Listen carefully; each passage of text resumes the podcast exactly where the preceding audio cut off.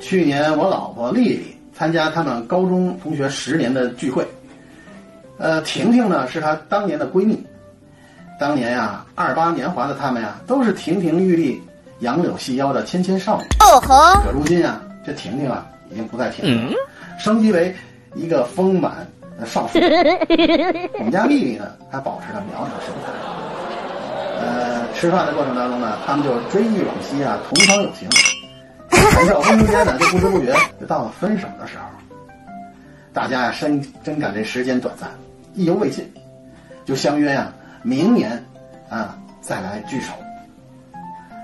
就在餐厅的门口呢，婷婷就拉着我们家丽丽的手说：“亲爱的，我好羡慕你哦。嗯，要是我的身材啊，能跟你一样就好了。”嗯，丽丽说：“妞儿，没问题，努力一定会做到的。”一年后呢，他们同学又聚会了，婷婷一见到丽丽，立马惊呆了。What？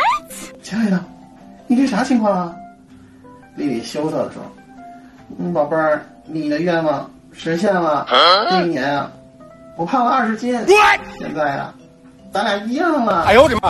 哈哈哈哈！结果呢，这俩妞啊紧紧拥抱在一起。